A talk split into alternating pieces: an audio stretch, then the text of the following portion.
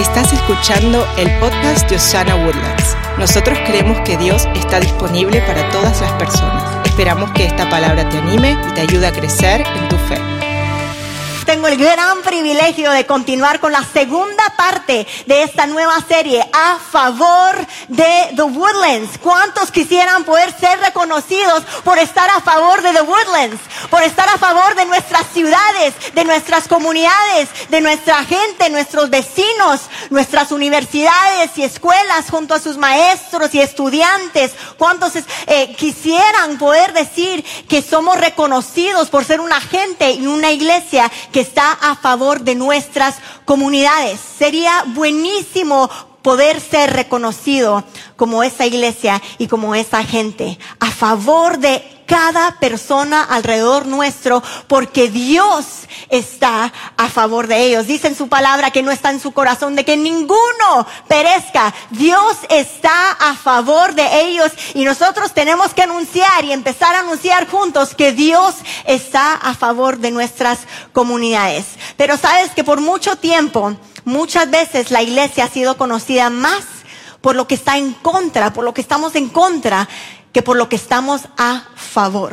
Yo no sé si en algún momento de sus vidas han experimentado alguna versión de esta experiencia o esta conversación con alguien que tú con muchas ganas conoces a alguien y le dices, ¿por qué no se vienen a mi iglesia? ¿Por qué no me acompañan a la iglesia?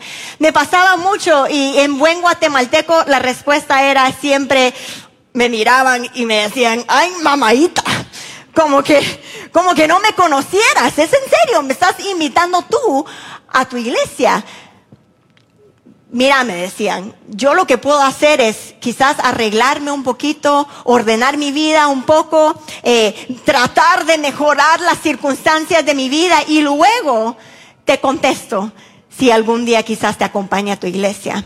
Y entre más escuchaba eso, más se quebrantaba mi corazón, no solo por esa persona que yo sabía que, que, él, que era amado por Dios y que es amado por Dios, pero se quebrantaba también mi corazón por la iglesia, porque yo decía, ¿cómo es posible que ha habido un tan, tal quebranto en la comunicación del el mensaje, el mejor mensaje de la historia, las buenas nuevas de que Cristo Jesús está corriendo acá atrás de cada persona con amor inagotable, con un amor y misericordia y una gracia que siempre los ha amado. Escuchamos la semana pasada que es, es su bondad que nos lleva al arrepentimiento. Ese es el verdadero mensaje. Por eso pudimos celebrar la semana pasada de que Dios está a favor de mí, porque su bondad corrió atrás de mí cuando yo no estaba buscando a ese Dios.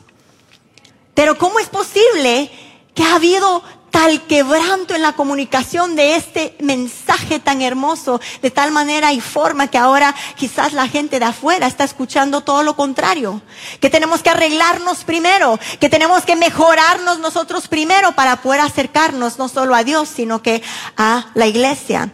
Si nosotros aquí en Osana Woodlands queremos ser conocidos por lo que estamos a favor de. Y queremos que la gente de afuera, el perdido, nuestros vecinos, la gente que amamos en nuestra vida, con las, con las cuales trabajamos, y queremos que nuestra comunidad sepa que Dios está a favor de ellos, no solo empieza entonces reconociendo que Dios está a favor de mí, lo escuchamos la semana pasada, pero también es importante que entendamos que necesitamos una base de entendimiento, entendiendo que Dios está a favor de su iglesia a favor de su iglesia, los hijos redimidos de Dios, las personas. Aquí no estoy hablando necesariamente las estructuras y las paredes y los terrenos, pero estamos creyéndole a Dios por el terreno. Se unen, estamos creyendo a Dios por ese terreno. Pero aquí estoy hablando de la gente redimida de Dios, la iglesia. ¿Sabe que la iglesia fue la idea de Dios? Es su herramienta viva para llevar este mensaje de buena noticia a cada nación del mundo. Entonces empecé a preguntarme a mí misma, ¿será que quizá, quizá, la gente de afuera, que está fuera de estas cuatro paredes de nuestras estructuras, a veces han mal percibido el mensaje acerca de la esencia de Dios y acerca de la esencia de la iglesia por causa de que muchas veces la misma gente dentro de las cuatro paredes no hemos entendido el verdadero corazón de Dios para su iglesia. Y lo digo porque he escuchado en, mi vida a mucha gente decir, em, bueno, yo amo a Dios, estoy muy agradecido con Dios, me salvó a mí, pero yo con la gente, ahí sí no me meto, ahí sí no puedo. Estoy súper feliz con esta relación vertical, pero yo con estas relaciones horizontales como que no puedo. La iglesia no es para mí, pero, pero, pero créeme, estoy bien con Dios. ¿Sabe cuál es el problema ahí? Y eso lo digo con mucho, eh, con mucha humildad y con mucho amor esta mañana. Pero si tomamos esa actitud acerca de la iglesia de Cristo, es porque en realidad no hemos conocido el corazón de Dios para su iglesia.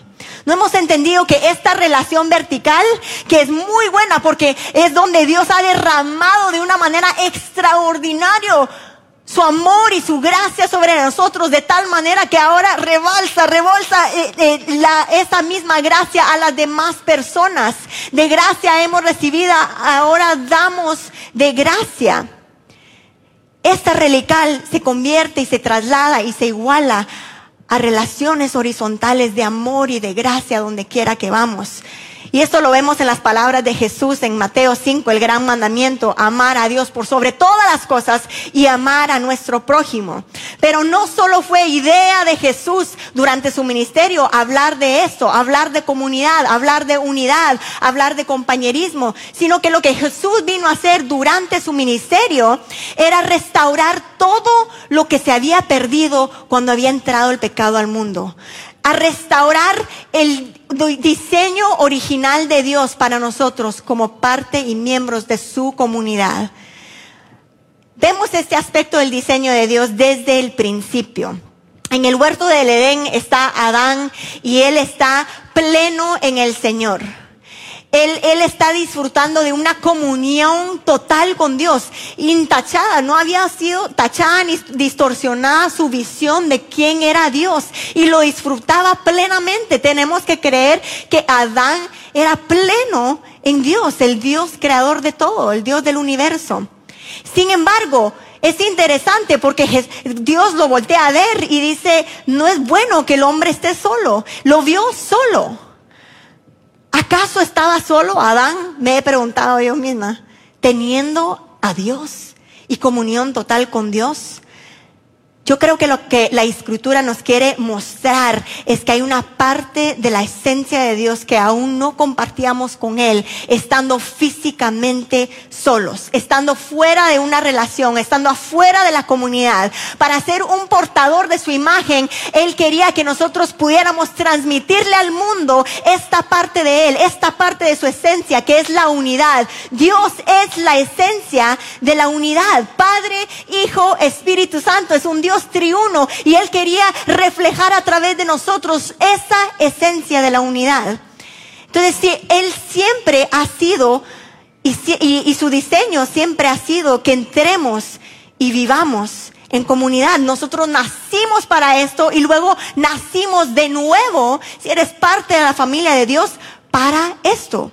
Dios está a favor de ti, Dios está a favor de mí. Lo que hizo por ti también lo hizo por la persona que tienes a la par. Él mandó a su Hijo por amor, para salvarnos de nuestros pecados, para darnos una nueva vida y una nueva esperanza. Pero lo que hizo por ti es la misma historia que la persona que tienes a la par. Y eso es lo que nos une. Te salvó a ti para ser parte de su familia. Por eso la Biblia nos habla de que Él nos adoptó. Somos parte de su cuerpo, somos parte de su iglesia. Así que un verdadero apasionado por Cristo Jesús será también un apasionado por la iglesia de Cristo Jesús. Y claro, una iglesia imperfecta. Aquí lo sabemos, lo sabemos. No busquen la iglesia perfecta. En las palabras de Charles Spurgeon, un teólogo y predicador del siglo XIX, él dijo, el día que encontremos la iglesia perfecta, se vuelve imperfecta el momento que nos unimos a ella. ¿Verdad? ¿Por qué? Porque nosotros somos seres humanos imperfectos, pero ya lavados con la sangre de Cristo. Gracias a Dios por su perdón que nos lavó los pasados pecados, presentes pecados y futuros pecados para gloria de Dios. Y les cuento que tal y como Él inició el plan de salvación para cada uno de nosotros y el plan de salvación para su iglesia también se está encargando por medio de su Espíritu Santo de su santificación. Tú no tienes que preocuparte por las imperfecciones de la iglesia o de encontrar una iglesia perfecta. Dios está a favor de su iglesia. Eso es lo que debemos de escuchar el día de hoy, porque fue su idea y Él es el que la está perfeccionando. Cada vez más nos estamos pareciendo más a Él. Cada vez que perdonamos, cada vez que le creemos por un milagro, cada vez que nos unimos en unidad a creerle por su restauración y su sanidad. Él nos está perfeccionando, purificando, refinando, puliendo con su amor y con su bondad. Dios está a favor de su iglesia. Entonces nosotros también debemos de ser conocidos por estar a favor de su iglesia. Si queremos llegar a que nuestras comunidades conozcan el verdadero mensaje de Jesús, que Dios está a favor de ellos, que Dios está disponible, entonces primero tenemos que empezar aquí en casa, tenemos que empezar los unos con los otros. ¿Cómo podemos hacer esto? ¿Cómo podemos mostrarnos prácticamente los unos a los otros que estamos a favor el uno del otro? Yo creo que empieza descubriendo y reflexionando sobre el verdadero corazón de Dios para su iglesia. Y esto lo vamos a encontrar hoy en Juan capítulo 17. Este capítulo de la Biblia me encanta. Mi esposo siempre se ríe de mí porque siempre que predico digo que es mi capítulo favorito de la Biblia y después lo termino diciendo siempre, así que yo creo que todos los capítulos son mis favoritos. Pero Juan capítulo 17 para darles un poco de contexto, se ha llamado esta, este capítulo la gran oración intercesora. ¿Qué es lo que está sucediendo aquí? Jesús está a momentos de ser arrestado y al día siguiente crucificado. Y Él está orando por su iglesia. Está orando por nosotros. Y yo creo que hay algo en esta oración que nos habla bastante del corazón de Dios para su iglesia. Así que si queremos descubrir cuál es su corazón para sus hijos en conjunto como una familia, aquí lo podemos encontrar. Donde hay repetición en la Biblia, ojo, debemos de prestar mucha atención. Y aquí el Señor Jesús repite y clama, le clama a su Padre cuatro veces por algo y lo vamos a descubrir. Empecemos aquí en el versículo uno. Dice, después de decir todas esas cosas, Jesús miró al cielo y dijo, Padre, ha llegado la hora, glorifica a tu Hijo para que Él a su vez te dé gloria a ti. Aquí básicamente Dios eh, eh, vemos que ha llegado esa hora, está a momentos de ser arrestados. Vamos a saltar al versículo 11, donde dice, ahora me voy del mundo. Ellos se quedan en este mundo, está hablando ahorita de sus discípulos, pero yo voy a ti. Padre Santo, tú me has dado tu nombre, ahora protégelos, escuche esto, con el poder de tu nombre para que estén unidos como lo estamos nosotros. Ahí va la primera vez. Él va a clamar por la unidad cuatro veces y las vamos a ir contando aquí. Saltémonos al versículo 20. Me encanta esto y lo dejé porque es impresionante pensar en la soberanía de Dios, porque quizás él, él, hubiera dicho, bueno, para que ninguno en Osana Woodlands en el 2022 crea que solo estuve orando por mis discípulos en ese momento y que esto no tenía que nada que ver con la iglesia hoy en día, él menciona esto. No te pido solo por estos discípulos, sino también por todos los que creerán en mí por el mensaje de ellos. ¿Cuántos han creído en el mensaje de Cristo Jesús? Es impresionante pensar en el hecho de que Cristo Jesús, momentos antes de ser arrestado, estaba orando por nosotros. Estaba intercediendo por su iglesia. Aquí dice, te pido que todos sean uno. Ahí va otra vez así como tú y yo somos uno, es decir, como tú estás en mí, Padre, y yo estoy en ti. Recuérdense, esta es la esencia de Dios, la unidad es la esencia de Dios. y que ellos estén en nosotros para que el mundo crea que tú me enviaste. Esa línea me encanta. Para que el mundo crea que tú me enviaste. ¿Cuál es la base y el fundamento de la buena noticia de salvación? Porque de tal manera amó Dios al mundo que envió a su Hijo. Si nosotros queremos transmitir el verdadero mensaje de que Cristo Jesús salva, de que el Padre mandó a su Hijo, hay bastante que tenemos que aprender acerca del vivir como uno solo. Les ha dado la gloria, les he dado la gloria que tú me diste para que sean uno. Ahí va otra vez, la tercera vez. Como nosotros somos uno. Yo estoy en ellos y tú estás en mí. Que gocen de una unidad tan perfecta. Ahí va la cuarta vez. Que el mundo sepa que tú me enviaste y que los amas tanto como me amas a mí. Queremos que nuestros vecinos y nuestras comunidades escuchen este mensaje de que Dios los ama, de que Dios está a favor de ellos. Hay mucho que aprender acerca del corazón de Dios para su iglesia. Nosotros tenemos que ser intencionales en estar a favor entonces de la unidad. Debemos de estar buscando la, la, unidad, clamando para que haya unidad en medio nuestro, todo lo que se pueda. Unidad era el corazón de Dios para su iglesia. Impresionante pensarlo, pero podemos hablar mucho de la unidad. Es algo, es un tema muy bonito. En las iglesias nos encanta hablar de la unidad. Uh, sí, seamos uno, unidos. Pero ¿qué es lo que nos va a llevar verdaderamente a ser uno?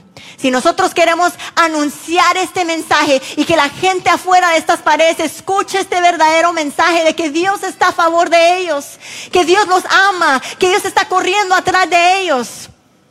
¿Cómo estamos buscando la unidad primeramente aquí? ¿Cómo estamos amándonos nosotros primero?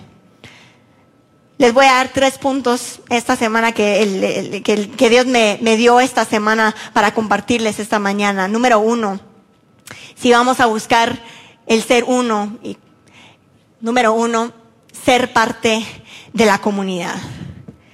Y yo sé que eso suena como una frase muy simple y quizás podamos decir, en serio, ese es el consejo que me tienes, ser parte de la comunidad. Pero yo sé que esta frase también cae muy pesado para algunos. Así que en realidad lo digo, no lo digo ligeramente, no lo, digo con mucho amor esta mañana. Ser parte de la comunidad.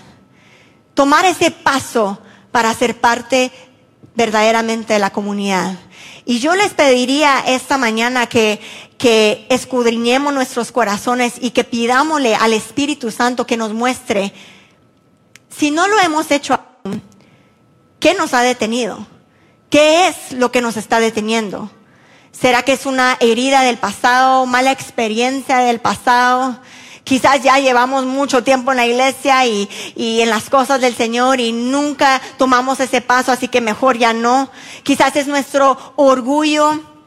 Quizás éramos de las personas o somos de las personas que decimos yo con mi Dios sí, pero con la gente ahí sí no. Ahí sí no me meto. O quizás simplemente es porque nunca hemos entendido la palabra de Dios. Nunca habíamos entendido las palabras y el peso de las palabras y el clamor de Jesús por la unidad, por su iglesia. Quizás nunca habíamos visto que el uno iba con el otro o que no importaba tanto. Romanos 12, del 4 al 5, dice así.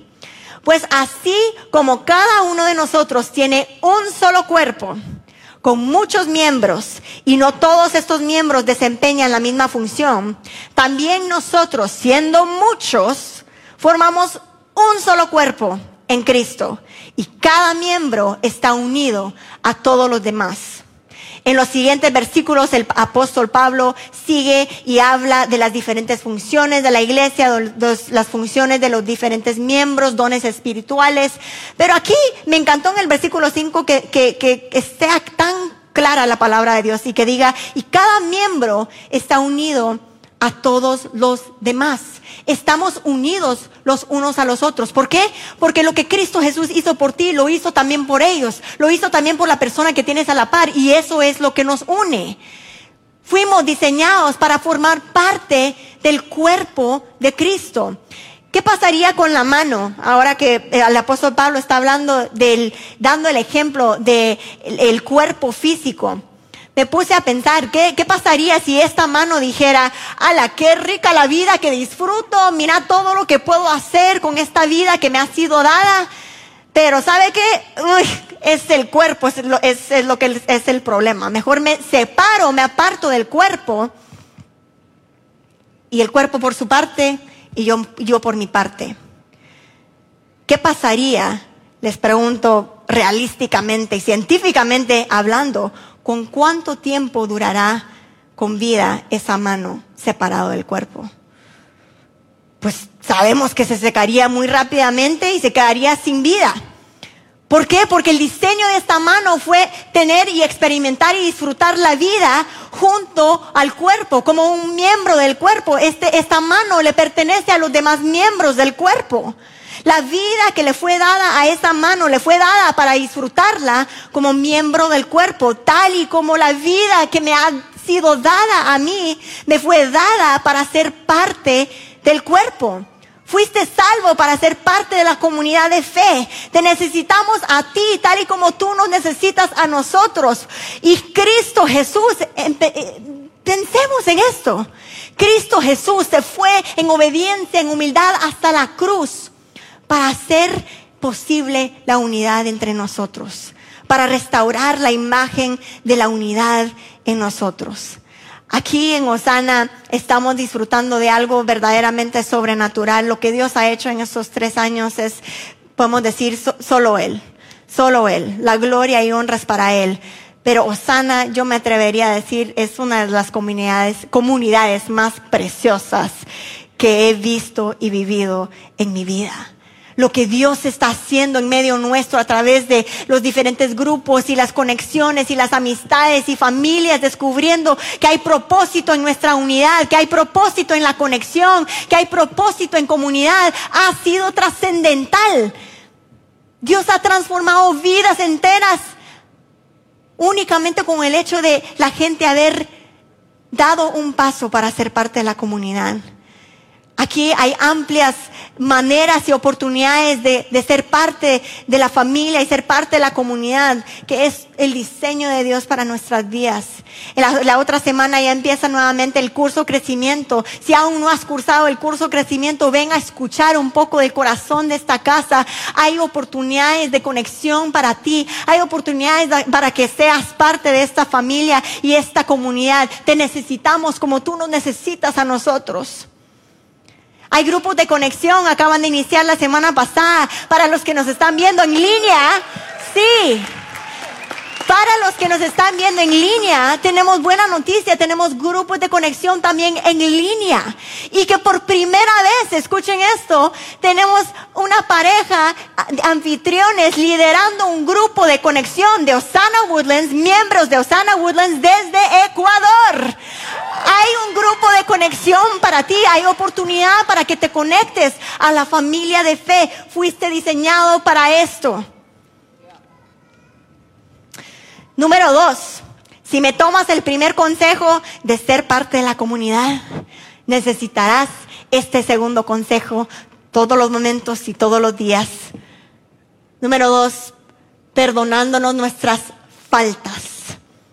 Si vamos a vivir como uno solo, va a requerir que perdonemos nuestras faltas. Si alguna vez han pertenecido a alguna familia, a una familia, saben qué sucede el momento que hay dos personas con caracteres diferentes, temperamentos diferentes en un solo lugar. Pueden decir amén. Todos sabemos lo que sucede. ¿Cuánto más? ¿Cuánto más?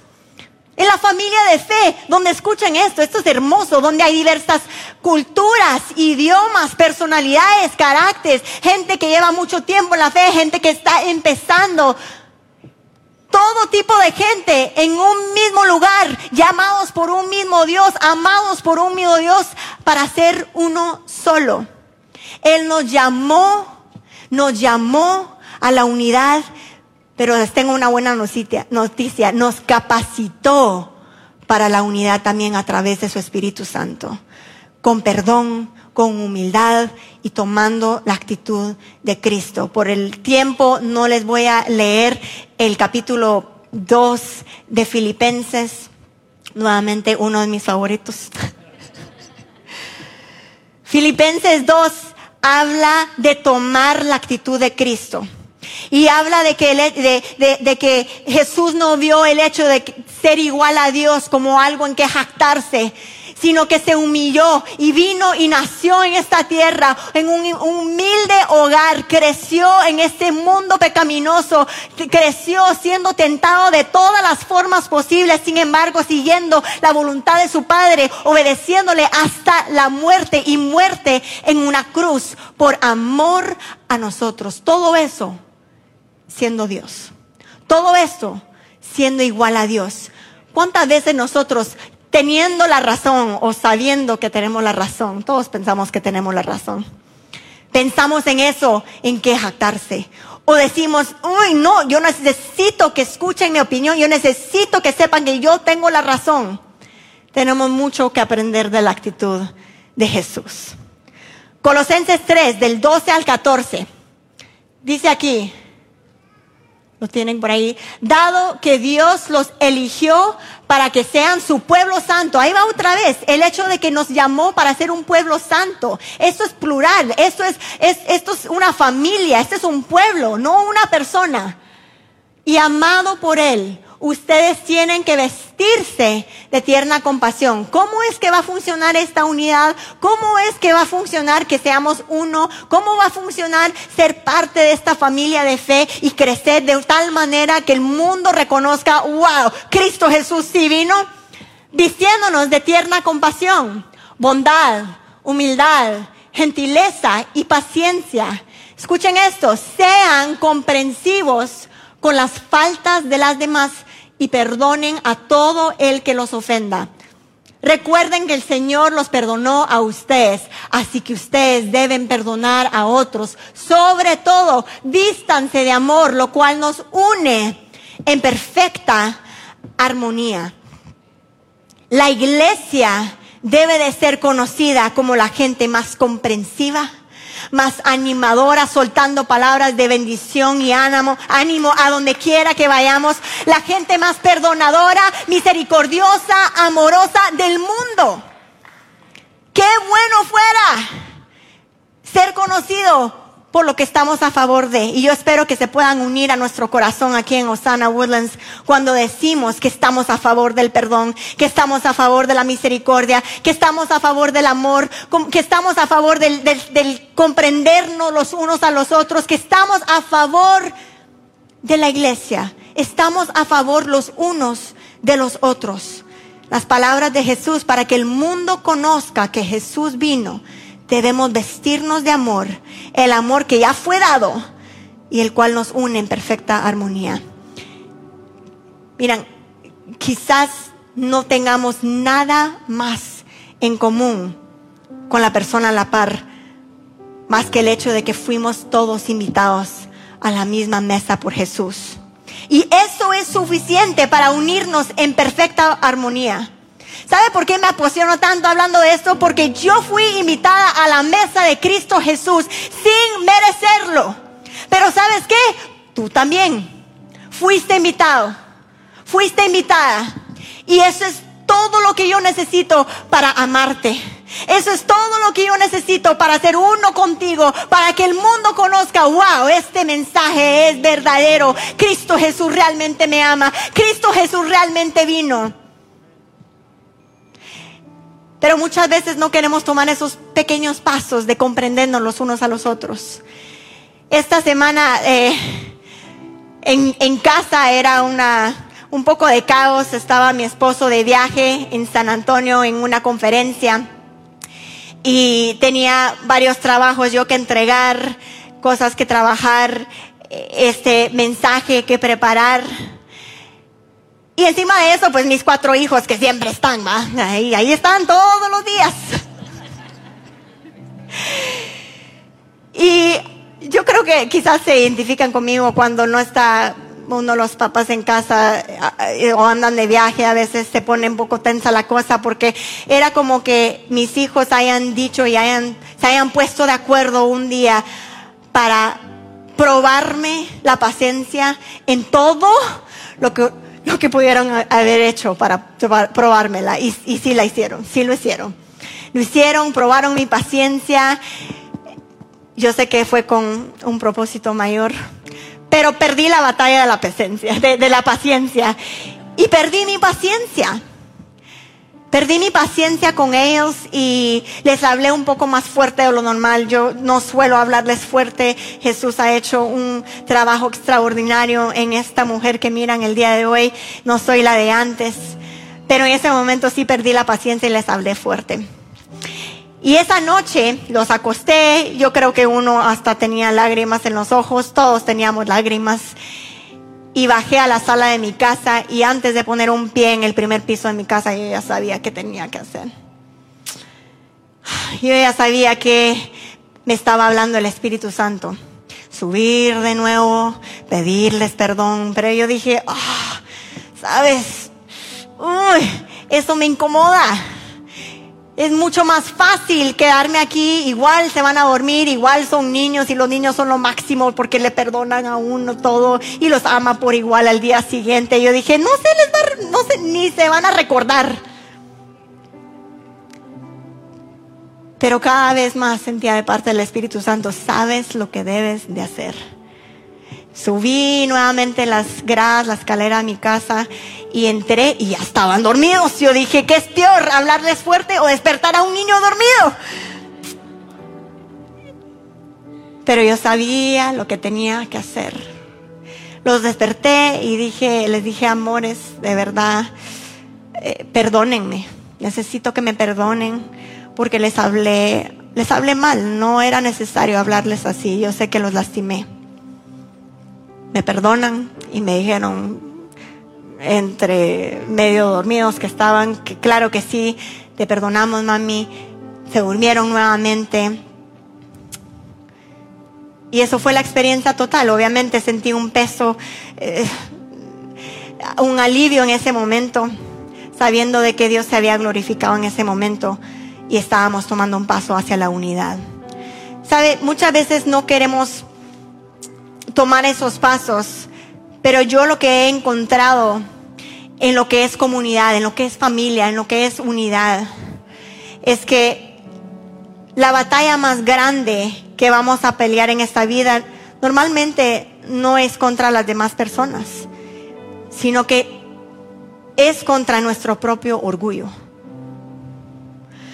Si Dios ya lo llamó, Él, Él ya lo habló, nos llamó a ser uno, ¿qué pasos estamos tomando realmente para ser uno solo, para ser comprensivos, para soltar esas palabras de ánimo. Lo que antes nos costaba, ahora hacerlo. Quizás extender perdón cuando no lo merecen. Quizás pedir perdón cuando nuestro orgullo dice, no, no se siente bien. ¿Qué estamos haciendo? ¿Qué pasos estamos tomando para verdaderamente ser uno solo? De tal manera que el mundo entre a ver o, o mire de afuera y diga, wow si la mamá o si el papá le puede pedir perdón al hijo cuando de verdad se, les hubiera olvidado el día siguiente, yo necesito saber un poco más. ¿Se aman de esa forma? ¿Se respetan de esa forma? Aun cuando la mamá tenía la razón, porque tenía la razón. Ese no era el asunto y no era contra mis hijos, era contra mi propio orgullo. ¿Qué pasos necesitamos tomar para caminar en perdón, para caminar en misericordia, para que el mundo conozca esta unidad que refleja la imagen de Dios. Al día siguiente de, de Jesús, de que Jesús haya orado esta oración, esta gran oración intercesora en Juan capítulo 17, al día siguiente fue crucificado. Tres días después resucitó, resucitó y durante 40 días la Biblia nos habla de que se apareció con alrededor de 500 personas. Y a los 40 días ascendió entre las nubes al cielo. Pero antes de ascender, es impresionante porque les, les habla una vez más a la gente que tenía con él. Y les dijo, regresen a Jerusalén, espérenme en Jerusalén, esa es la ciudad donde ellos habían estado. Regresen y esperen ahí porque voy a mandar mi regalo del Espíritu Santo para que sean empoderados para ser mis testigos. Entonces el, libro de Hechos nos habla un poco de quienes estaban ahí en ese momento, los once discípulos que quedaban, más sus acompañantes más un grupo de mujeres que había seguido fielmente a Jesús durante su ministerio. Estaba la mamá de Jesús, estaban los hermanos de Jesús. Y dicen Hechos 1.14 que este grupo se reunían y estaban constantemente unidos en oración. Quiero reflexionar por un momento sobre estas palabras. Todos se reunían y estaban constantemente unidos. En otra versión dice, en un mismo sentir y en un mismo acuerdo, estaban ellos reuniéndose constantemente en oración. Yo creo que vale la pena reflexionar por un momento sobre este grupo de personas. A veces nos saltamos esta parte porque decimos qué bueno que estuvieron ellos ahí. Pero yo creo que la diversidad de este grupo nos habla mucho y podemos identificar muchísimo a la diversidad que nosotros experimentamos hoy en día como hijos de Dios, como familia de Dios. En este grupo había gente de mucho conocimiento. ¿Cómo, ¿Cómo, lo sabemos? Pues estaba ahí la mamá de Jesús, María. ¿Quién tenía más conocimiento de las cosas de Dios y las cosas sobrenaturales de Dios que María, que había concebido a este bebé niño Jesús y se le había revelado a ella desde antes de que naciera, de que ella cargaba en su vientre el Hijo de Dios? Caminó con él de cerca toda su vida. Tenía mucho conocimiento de, de quién era Jesús. En cambio estaban los hermanos de Jesús y la palabra de Dios nos, nos hace, eh, se nos dice que ellos rechazaron su, su mensaje, mensaje de Jesús durante su ministerio. Eran nuevos creyentes, eran nuevos a esto, nuevos a creer en Jesús, nuevos a la fe. Y entre este grupo de discípulos y mujeres teníamos todo tipo de trasfondo, todo tipo de historia y pasado y testimonio posible. Caracteres fuertes, temperamentos fuertes, gente de gentileza. Sin embargo, dice en la palabra en Hechos 1.14 que estaban todos reunidos, estaban constantemente unidos en oración. Y eso nos lleva al tercer punto. No solo tomar pasos para ser parte de la comunidad, no solo perdonarnos nuestras faltas y nuestras diferencias, pero número tres, lo que nos va a llevar a ser uno solo es orar juntos. Dice la palabra que oraban juntos, oraban juntos, en un mismo sentir, de acuerdo en oración. Y por diez días se mantuvieron ahí unidos, orando, y tal y como Cristo Jesús había prometido, el Espíritu Santo fue derramado sobre ellos, empoderándolos para ser sus testigos. Y la iglesia de Cristo Jesús nació en unidad. En unidad. En unidad, orando juntos. Queremos ver la gloria descender sobre nuestra iglesia para que anunciemos este mensaje de salvación de que Jesús, de que Dios está a favor de su iglesia. Es importante orar juntos. Queremos ver la gloria descender sobre nuestras casas, nuestras familias. Oremos juntos. Queremos ver la gloria descender sobre nuestros matrimonios. Oremos juntos, unidos. Tomemos los pasos, hagamos los pasos y tomemos los pasos difíciles primero. Quizás lo que nadie ve, los pasos que nadie ve, como una mamá pidiéndole perdón, avergonzada a sus hijos o a su cónyuge.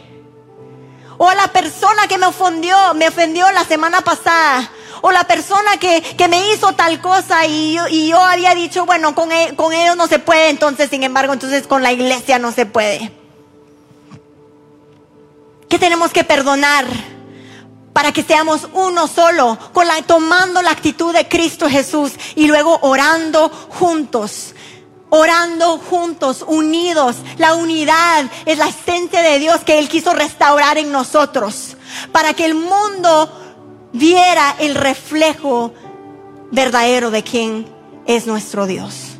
queremos estar a favor de nuestra comunidad, estemos a favor los unos de, los otros aquí. Estemos a favor de ser parte y de caminar y vivir como parte del, del cuerpo de Cristo, como miembro del cuerpo de Cristo.